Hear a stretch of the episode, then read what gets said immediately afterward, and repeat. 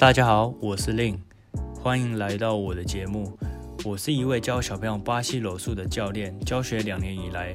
总共教过一百七十三位学生，那主要学生年龄落在四至十一岁。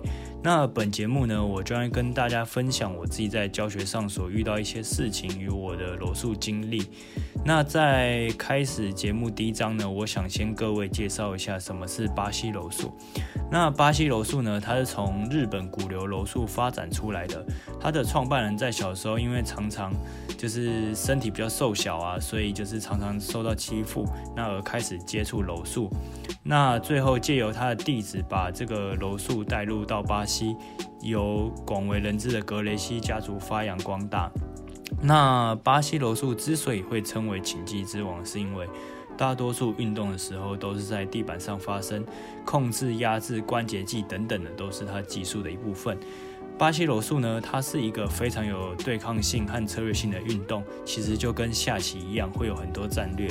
那在运动的过程中呢，你可以同时运动你的脑袋还有身体，可以让它同时运转，也可以借由杠杆原理制服对手或者是控制对手。所以在瘦小的人呢，也可以借由自己的技术来赢得胜利。那以上呢，就是巴西柔术它的故事与起源。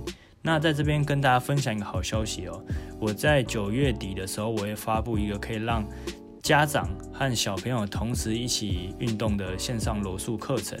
那更多资讯呢，我会在后续几集跟大家分享里面有哪些内容。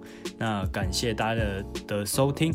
那假如对于你希望说节目上可能我分享什么，或者是你对于什么东西好奇的话，欢迎写信到我的 email l i n t e 数字一二二零小老鼠 gmail l i n t e 一二二零小老鼠 gmail，谢谢大家，感谢收听。